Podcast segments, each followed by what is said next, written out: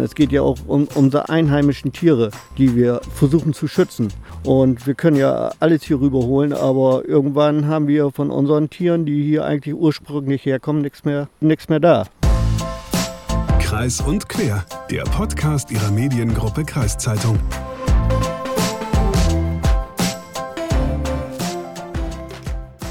Hagen, ich habe zu Beginn mal wieder eine Frage an dich. Okay, wieder mal eine Frage. Genau. Ich hoffe, ich kann sie beantworten. Ja, wir schauen mal. Also, was haben der Riesenbärenklau, der Eschenahorn, Efeu, Waschbären und Kamperkrebse gemeinsam? Okay, also da ich mich ja für diese Folge ein bisschen mit diesen Kamberkrebsen beschäftigt habe, unter anderem, da vermute ich mal, dass das alles invasive Arten sind. Also mhm. ähm, eingeschleppte Tiere und Pflanzen, die hier bei uns eigentlich nichts zu suchen haben oder hatten. Ja, und das ist vollkommen richtig. Da bin ich beruhigt, dass ich ein bisschen aufgepasst habe. Ja, wo, wobei man noch dazu sagen muss, dass der Eschenahorn, der eigentlich aus Nordamerika kommt, hier bereits seit dem 17. Jahrhundert bewusst angepflanzt wird. Und Efeu ist natürlich erstmal auch eine durchaus heimische Pflanze. Durch klimatische Veränderungen breitet die sich allerdings allerdings derzeit auch massiv in Deutschland aus und kann einigen ExpertInnen zufolge demnach in einigen Regionen heute auch schon als invasiv gelten. Ja, und gerade der Waschbär, da denkt man auch nicht, dass der invasiv ist. Nee, oder? Also dabei kommt er tatsächlich auch aus Nordamerika und sorgt jetzt unter anderem in deutschen Hühnerstellen für ordentlich Krawall. Aber bevor wir jetzt tiefer in das Thema einsteigen, vielleicht erstmal Moin und herzlich willkommen zu Kreis und Quer, eurem Tier- und Pflanzen-Podcast der Mediengruppe Kreiszeitung. Ich bin Luca Spar. Jo, und ähm, ich bin Hagen Wolf. Und Luca, äh, ich bin ja eigentlich auch eine invasive Art, gell? Ja, stimmt. Ja. Aus Hameln.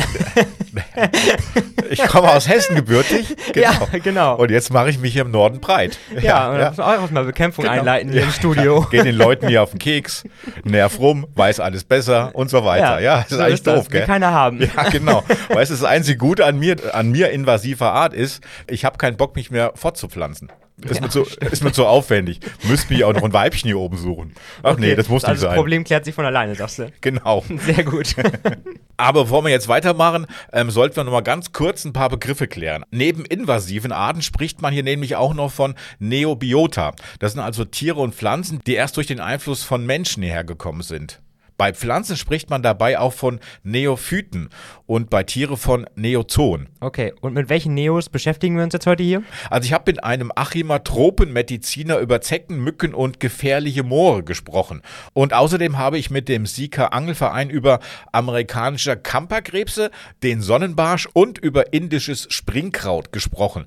Und du warst auch unterwegs und zwar in Wildeshausen, richtig? Ja, also ich habe zumindest mit Wildeshausen telefoniert oder dem Baumsachverständigen dort. Die Stadt wurde nämlich dieses Jahr, wie viele andere auch, von einer großen Welle Eichenprozessionsspinner heimgesucht. Auch nicht ganz ungefährlich. Ja, dann lass uns dann mal direkt da anfangen in Wildeshausen. Mit wem hast du denn da telefoniert? Genau, ich habe mal mit Matthias Büsing zu dem Thema gesprochen. Der ist schon seit über zehn Jahren Baumsachverständiger bei der Stadt Wildeshausen. Das heißt im Grunde, er kartiert und kontrolliert die Baumbestände der Stadt, zum Beispiel auf Beschädigung oder eben auf Schädlingsbefall. Ja, und ein großes Problem in vielen Regionen Deutschlands ist da ja in den letzten Jahren der Eichenprozessionsspinner. Das ist erstmal ein nicht sonderlich ansehnlicher Nachtfalter. Das ist aber gar nicht das Problem, sondern vielmehr seine Raupenform im Entwicklungsstadium davor. Und was die so gefährlich macht und vor allem, wie die Stadt Wildeshausen die Tiere bekämpft, darüber habe ich mit Matthias Büsing mal gesprochen.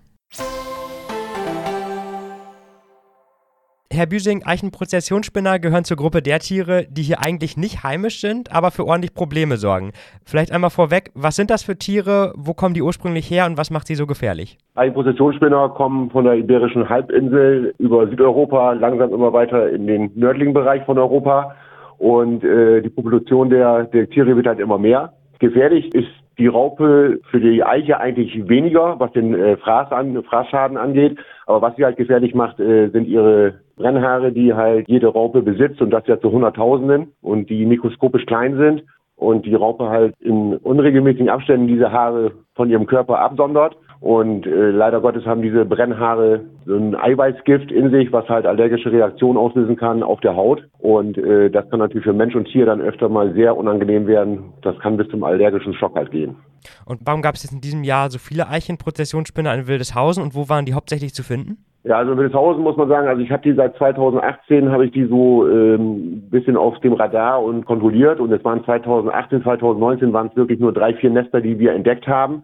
Natürlich ist die Kontrolle auch ein bisschen mehr geworden, das muss man sagen, äh, auch durch die Medien, das ist ja auch äh, richtig und, die, und der Befall wird ja auch immer mehr. Man muss sich ja vorstellen, dass äh, wenn diese Raupe sich verpuppt und zum Nachtfalter wird, das ist ja ein, ein Nachtfalter oder gehört zu der Familie der Nachtfalter, hat jeder Falter äh, nach dem Hochzeitsflug, so nennt man das, zwei bis 300 Eier in sich. Und das ist natürlich eine Menge, äh, wenn man überlegt, bei der Menge der Raupen, die man halt in so einem Nest findet, und das können ja Hunderte sein. Und jeder, jede Raupe, die nicht entfernt wird oder nicht beseitigt wird, kann bis zu 300 Eiern in die nächste Eiche oder in die gleiche Eiche legen. Und dann geht natürlich die Vermehrung sehr stark voran.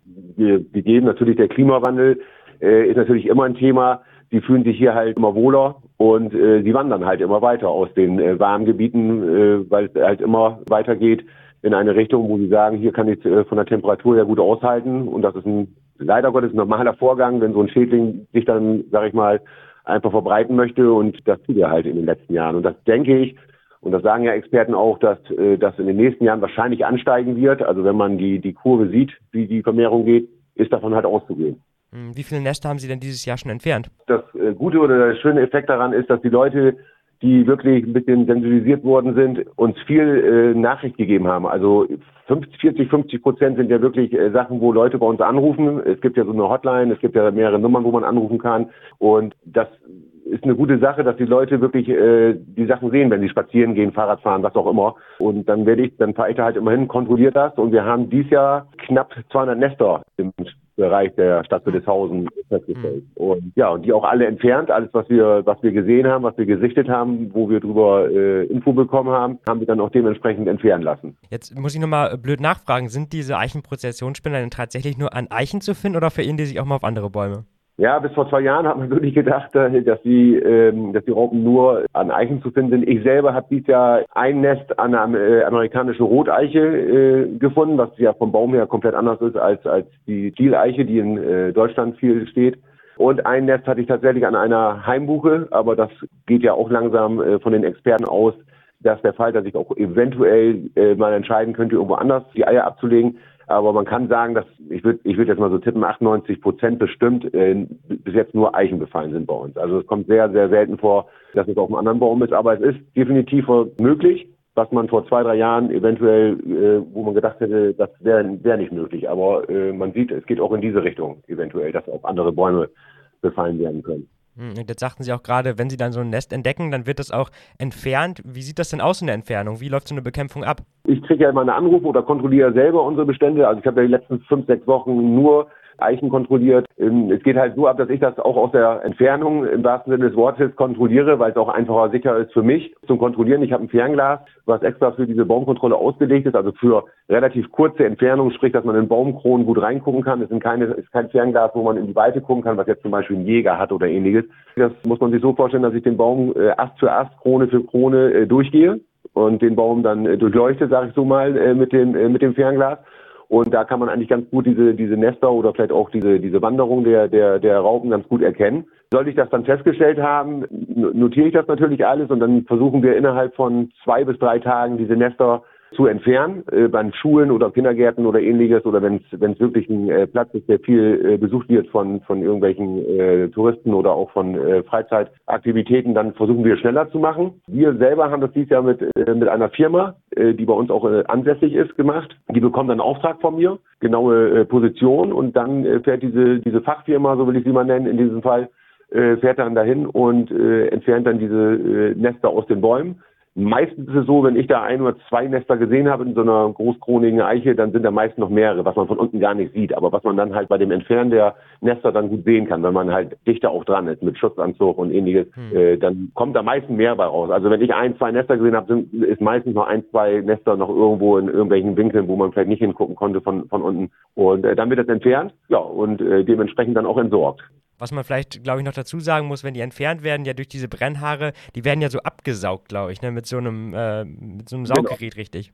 Ganz genau. Das ist eigentlich das äh, Nonplusultra zur Zeit, dass man sagt, man saugt sie ab. Das ist dann ein spezieller Sauger, der hat eine bestimmte Güteklasse, der alles im Saugbereich in, die, in diesem Saugsack äh, alles behält. Da wird keine Luft äh, irgendwie ausgetauscht, wie man das ja sonst beim Staubsauger kennt dass man, äh, dass man da einen Austausch hat, äh, dass, der, dass die Luft auf einer Seite vielleicht wieder rausgedrückt wird nach dem, nach dem Filtern, weil die Haare einfach zu klein sind muss das alles in dieser Saugkartusche bleiben. Das ist dann ein geschlossener äh, Beutel, der dann irgendwann, äh, wenn er voll ist, äh, versiegelt wird äh, nochmal in einen anderen Beutel reinkommt, dann, falls der mal kaputt gehen sollte, wenn man den irgendwo halt kurz dann, äh, bis, bis man sieht, äh, verbrennt. Die werden nämlich zum Verbrennen gebracht. Nicht, dass er irgendwie beschädigt wird. Sonst wird es keinen Sinn machen, weil diese mikroskopisch kleinen Haare sich sonst natürlich wieder verteilen würden durch den Sauger. Daher muss da ein spezieller Sauger verwendet werden und dann werden die Sachen dann halt verdichtet und dann äh, werden die zur äh, Verbrennung gebracht und dann ist das, das eigentlich die einzige Möglichkeit, um diesen, diese kleinen Brennhaare wirklich zu entsorgen. Jetzt habe ich aber letztens nochmal in der Wildeshauser Zeitung auch äh, gelesen, dass in Wildeshausen auch noch eine Alternative zu diesen Saugern zum Einsatz kommt, und zwar Meisen.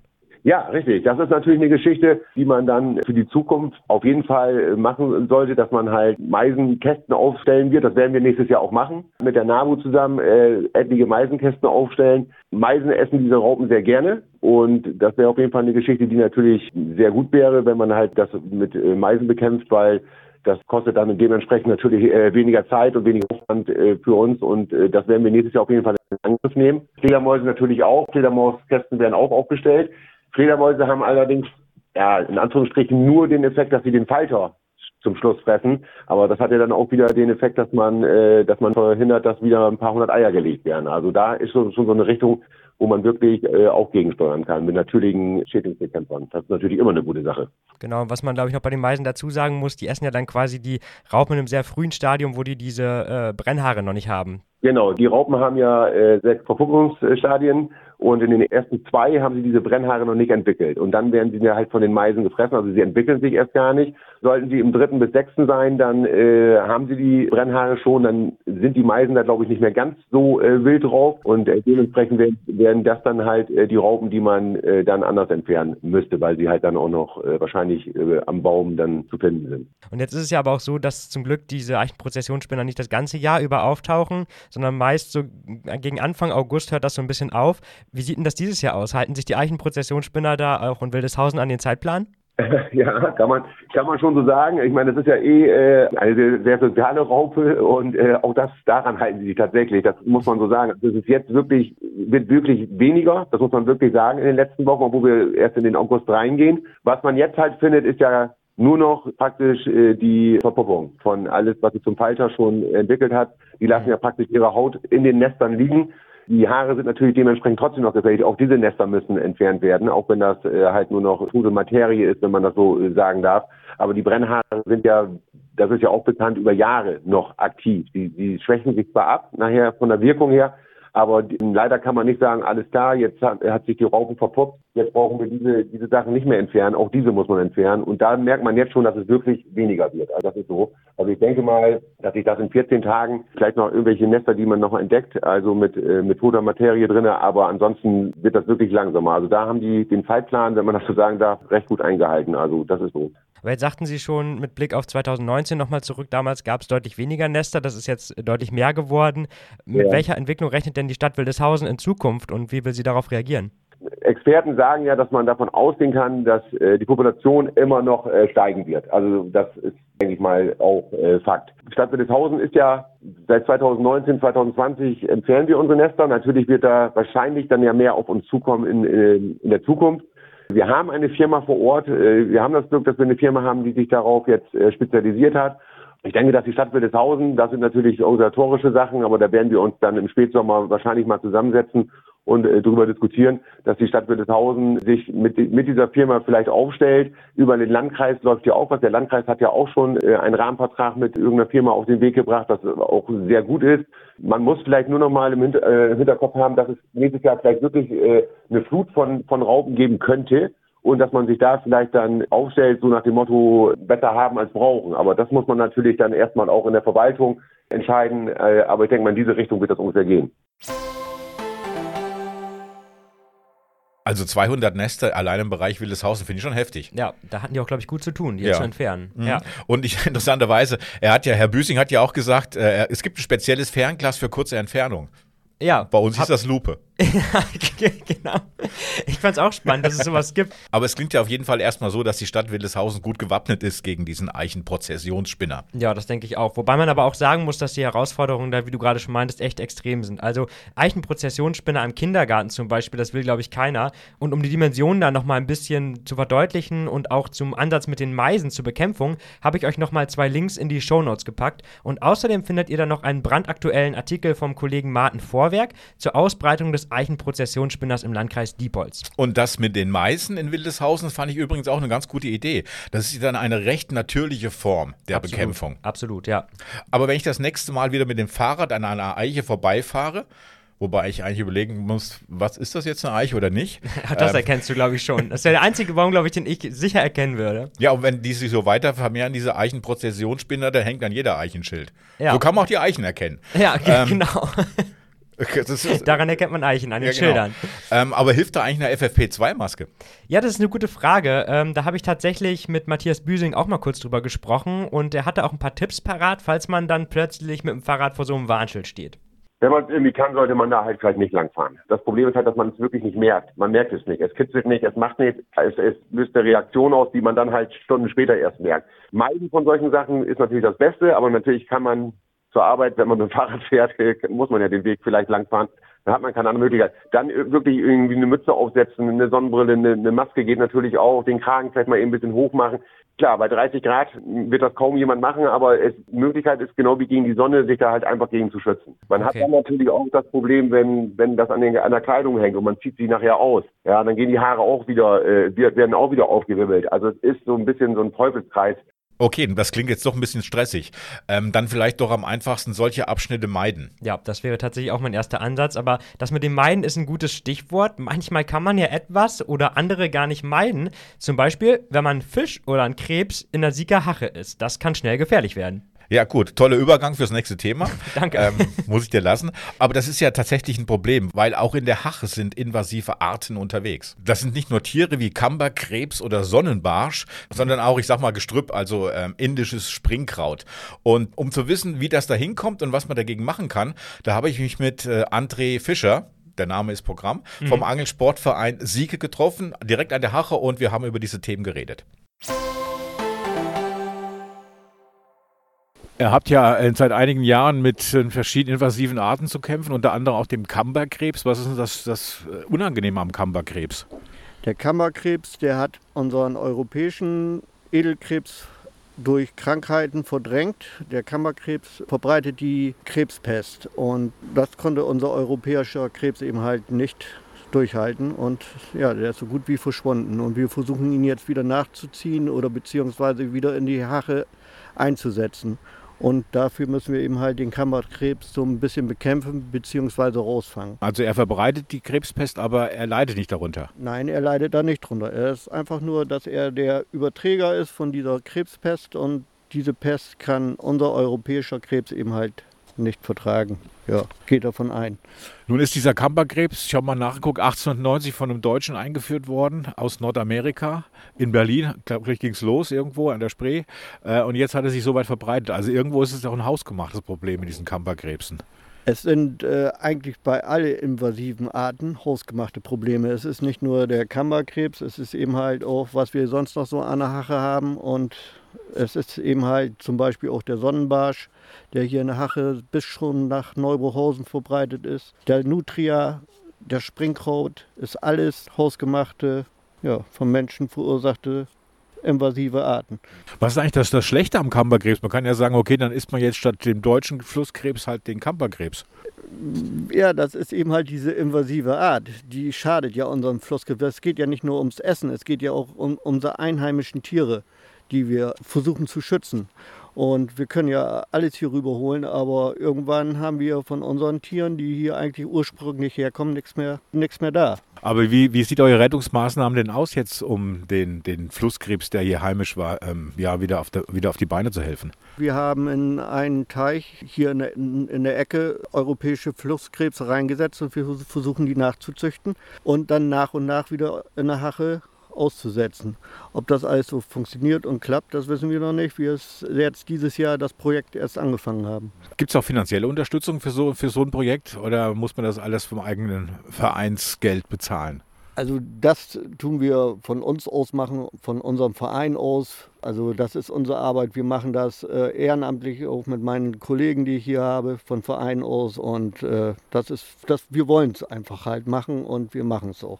Du hast ja gesagt, es gibt noch mehrere invasive Arten. Sonnenbarsch ist ja einer, der auch seit, letzt, seit kurzem aufgetaucht ist. Wo kommt denn der her? Der gemeine Sonnenbarsch kommt ursprünglich aus Südamerika, ist auch eine invasive Art, die aus einem Aquarium oder aus Teichen stammt. Wir machen jedes Jahr ein E-Fischen, ja, und dieses Jahr haben wir sehr viel Sonnenbarsche hier in der Hache gehabt. Es ist eine invasive Art, die vielleicht irgendwann mal Krankheiten überbringt. Bis jetzt ist noch alles gut. Es ist nicht unbedingt schlimm, aber er gehört hier eben halt auch nicht hin. Verstehe ich das richtig? Dann haben Leute im Aquarium ihr so einen Sonnenbarsch daheim und dann haben sie keine Lust mehr auf den, dann setzen sie in den Fluss aus. Ja, zum Beispiel werden die dann äh, ausgesetzt, beziehungsweise Jungtiere, die vielleicht über das Regenwasser oder Abwasser noch irgendwie überlebt haben oder so. Und äh, er ist sehr verbreitet jetzt schon hier in der Hache. Und es ist eigentlich äh, schade, dass die Leute da nicht ein bisschen mehr drüber, drauf aufpassen, dass sowas eben halt nicht passiert. Wir hatten jetzt zum Beispiel Karauschen gesetzt, einheimische Fische in einen Teich. So, und kurz Zeit später schwammen da auf einmal alles Goldfische rum. Ja, es ist eben halt, es wird einfach ausgesetzt 50 Goldfische einfach in den Teich geschmissen, ohne sich darüber Gedanken zu machen, nur weil die Leute das loswerden wollen. Aber wenn ich so einen Fisch im Aquarium habe, will loswerden, was mache ich denn da? Also Chlor runterspülen ist ja auch nicht gerade die beste Lösung. Wenn man sich sowas kauft, sollte man auch sehen, dass man den da entweder wieder zum Aquariumgeschäft hinbringt oder jemand findet, der den eben halt nimmt. Aber man kann ihn nicht eben halt irgendwo in eine Hache schmeißen oder irgendwo in den Teich das ist eigentlich hier auch verboten. Ne? Das, wenn, wenn, man dabei erwischt wird, kriegt man eine richtige Strafe. Also es gibt ja nicht nur Fische oder Krebse, die jetzt invasiv an der Haare zu finden sind, sondern auch ja, botanisch Gewächse. Unter anderem auch das, das Springkraut. Äh, wo kommt das denn her? Dieses indische Springkraut, wie schon gesagt, kommt aus Indien, ist auch über Menschen eingeführt worden nach Deutschland und es ist in ganz, äh, schon in ganz Europa verbreitet.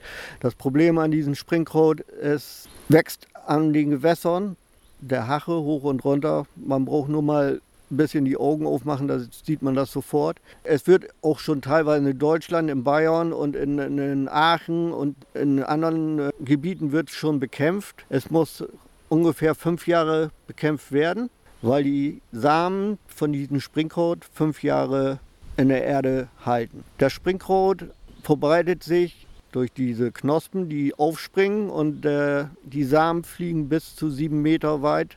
Man kann sich ja vorstellen, jedes Jahr sieben Meter weiter. Das ist eben halt eine ganze, ganz, es geht ganz schnell, dass man eben halt die Hache hoch und runter ist. Ähm, jetzt stehen wir hier auf einer Brücke, gucken auf die Haare und äh, der Springkraut ist gut zu erkennen. Es hat so, ich sag mal so dunkelrosa Blüten. Ja. Eigentlich ist es ein schöner Farbtupfer jetzt in dem Grün, was sonst noch hier wächst. Also was ist das, was ist denn das Blöde an diesem Springkraut? Das Blöde ist, dass es so dicht wächst, die Haare rauf und runter, wenn man mal jetzt mal so guckt, dass die einheimischen Pflanzen gar keine Chance mehr haben, hochzukommen kümmerst dich ja als Gewässerwart um die Hache. Wie, wie, sieht denn der, wie ist denn der Zustand der Hache, was, was Fischbestand betrifft? Also der Zustand der Hache ist äh, sehr gut. Wir haben Aal, wir haben jetzt wieder Aalbesatz gemacht mit 24 Kilo. Das machen wir ungefähr jedes Jahr und wir haben auch wieder sehr gut Aale hier in der Hache drin. Forellen, Barsche, Hechte, alles, es ist alles vertreten. Ihr macht, habt Aalbesatz gemacht, das heißt, ihr setzt Aale rein und dann fangt ihr sie wieder. Hm, ja, wir fangen, wir, wir, fangen nicht alle wieder raus. Ich meine, wir fangen welche, aber wir fangen ja nicht alle wieder raus. Es ziehen ja auch wieder welche ab. Es sind immer ein Ausgleich. Wir fangen, aber es sind auch wieder genug, die abwandern können zum Saragossa-Meer, wo sie eben halt ihre Jungen zur Welt bringen. Okay, stark. Das hätte ich gar nicht gedacht, dass in der Hache noch so viel Leben ist mit Aalen und Forellen und sogar Hechten. Ja, hatte ich auch nicht gedacht. Aber deswegen ist es ja auch ganz wichtig, äh, dass diese Vielfalt da auch erhalten bleibt und nicht durch Kamberkrebse und Springkraut bedroht wird. Ja, absolut.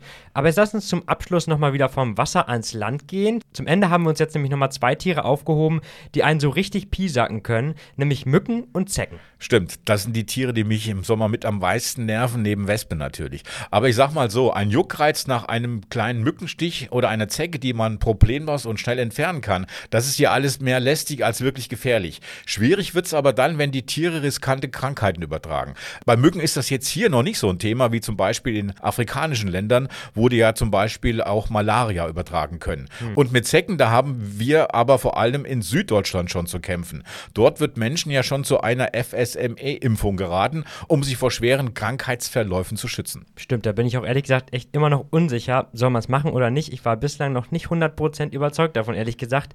Bist du da geimpft? Nee, bin ich noch nicht. Ähm, ich bin auch jetzt relativ selten in Süddeutschland unterwegs. Wie gesagt, invasiv mehr in Norddeutschland. Aber dass das in Zukunft vielleicht gar kein entscheidender Faktor ist, ob Süden oder Norden. Darüber habe ich mal mit Dr. Jan Zöhl gesprochen. Der ist nicht nur Hausarzt in Achim, sondern auch noch Tropenmediziner. Also er kennt sich bestens mit Mücken, Zecken und Krankheiten aus, die wir bislang hier noch nicht hatten, aber vielleicht in Zukunft haben könnten. Und ja, zum Thema FSME-Impfung, da hat er auch eine ganz klare Empfehlung. Herr Dr. Zöhl, äh, man hört ja immer wieder, dass man sich jetzt gegen FSME impfen lassen soll. Das ist eine Hirnhautentzündung, die unter anderem infolge einer Borreliose nach Zeckenbissen auftauchen kann. Ähm, lange Jahre galt diese Impfempfehlung eigentlich nur für Süddeutschland. Jetzt verschiebt sich die Grenze durch den Klimawandel offenbar nach Norden. Äh, sollte man sich jetzt auch hierzulande impfen lassen? Also in den nördlichen Teilen der Bundesrepublik meinen Sie.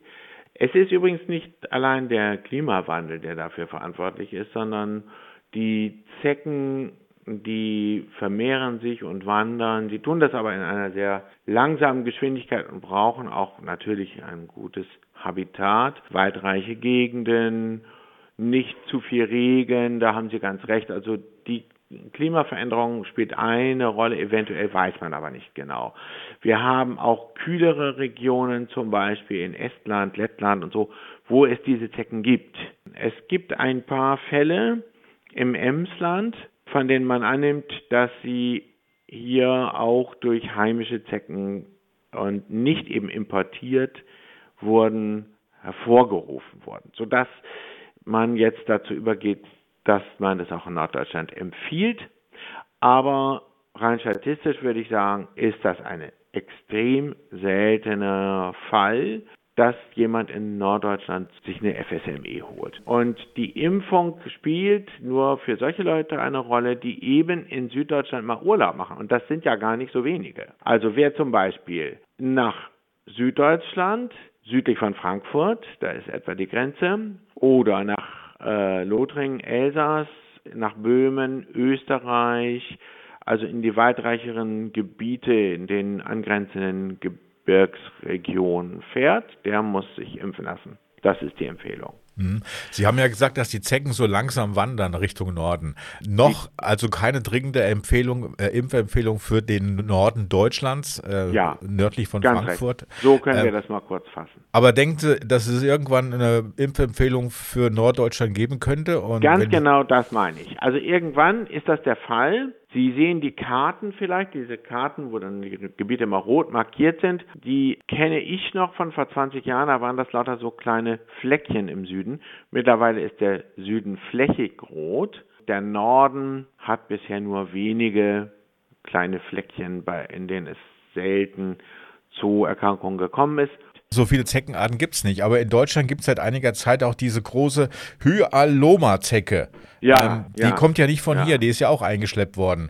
Äh, bringt sowas neue Zecken aus anderen Ländern, bringen die auch neue Krankheitserreger mit sich? Diese ähm, Hyaloma-Zecke ist eher nicht so bedeutsam, weil es in speziell Norddeutschland im Winter stets über längere Zeit kälter als 15 Grad ist. Das braucht die Hyaloma-Zecke braucht etwa 15 Grad Umgebungstemperatur, um zu überleben und sich zu vermehren.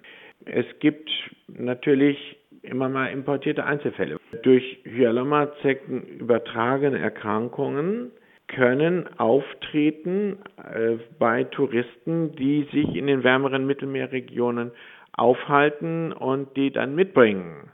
Und die Impfungen gegen solche Erkrankungen, die von Hyalomma-Zecken übertragen werden, ja, die müssen auch erst noch erfunden werden. Brechen wir ruhig diese ganzen äh, sag mal an, Dengue-Fieber und Chikungunya-Fieber und so Zika-Fieber. Das sind ja alles importierte Erkrankungen, gegen die man auch nicht impfen kann bisher. Diese Krankheiten, die Sie angesprochen haben, Dengue-Fieber oder Zika-Virus, das, das kommt ja von Mücken. Ja, ja, aber eben auch durch Überträgertiere. Ich will jetzt nicht beim Thema Zecken stecken bleiben, ähm, denn so viele Erkrankungen werden durch Zecken gar nicht übertragen. die meisten werden durch Mücken übertragen. Ja, genau, da wollte ich gerade nachfragen. Wie sieht es denn bei Mücken als Krankheitsüberträger? Sie haben ja, wir haben ja jetzt schon einige Krankheiten angesprochen. Wie gefährlich ist das denn, mhm. dass da jetzt zunimmt? Das ist noch gar nicht so lange her. Da hatten wir in Europa, auch hier in unseren Breitengraden, klimatische Bedingungen durch die großen Moore die dann mit der Zeit trockengelegt wurden. Das letzte Moor, in dem zum Beispiel die Malaria äh, heimisch war, war in Italien in den 40er Jahren trockengelegt worden.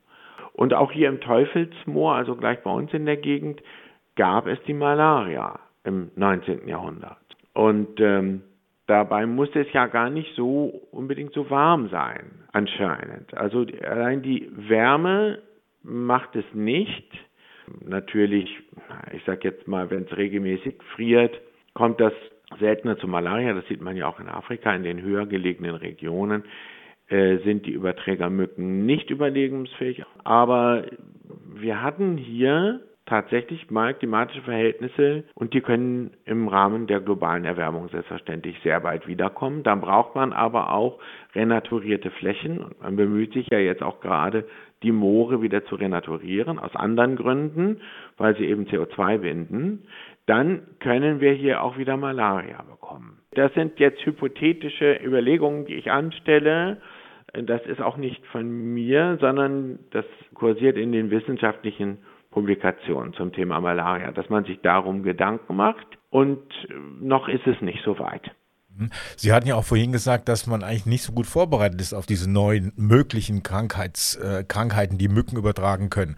Wie kann das eigentlich sein, dass man nicht so gut vorbereitet ist? Wir sind doch, wir leben doch hier in einem Land, was einen ganz hohen Standard an Gesundheit und Industrie ja, haben sollte. Ja, das stimmt.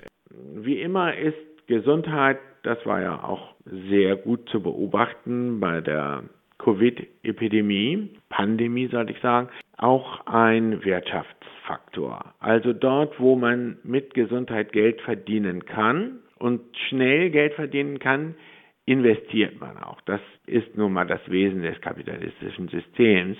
Und so ist es auch gewesen bei der Entwicklung der Impfstoffe. Die paar Impfstoffe, die wir jetzt haben, sind mit Milliarden und Abermilliarden entwickelt worden, innerhalb kürzester Zeit. Und das Geld war auf einmal da, weil man wusste, damit können wir auch was verdienen. Das ist ganz normal. Ich will das auch nicht kritisieren. Was zu kritisieren ist, ist, dass ein Impfstoff gegen Malaria, der noch sehr viel schwerer zu entwickeln ist, weil die Malariaerreger doch recht hochstehend, also höher stehende Lebewesen sind als zum Beispiel Viren. Aber viele Jahrzehnte war das Geld einfach nicht da, weil die Bevölkerung in den ärmeren Ländern, den tropischen Ländern, den sogenannten Dritte Weltländern, den Leuten hier in solchen Staaten, die dazu technisch in der Lage wären, nicht so wichtig waren. Also man konnte damit nicht so viel verdienen, weil diese Länder oder die Menschen in den tropischen Ländern eben diese Impfstoffe hm, nicht angenommen hätten. Sie hätten sie nicht angenommen, weil sie sie nicht bezahlen können sonst wäre das längst ausprobiert worden. Es gab einige Ansätze, das will ich gar nicht verhehlen, aber es ist, glaube ich, bisher noch nicht mit ausreichend Nachdruck dem gefolgt worden. Also der Entwicklung eines Impfstoffes gegen Malaria, das ist viel preiswerter, die Touristen aus den reichen Ländern mit einer Malaria-Prophylaxe zu versorgen, die es ja gibt und die ist auch relativ nebenwirkungsarm und die Menschen in den Ländern, denen bleibt nichts anderes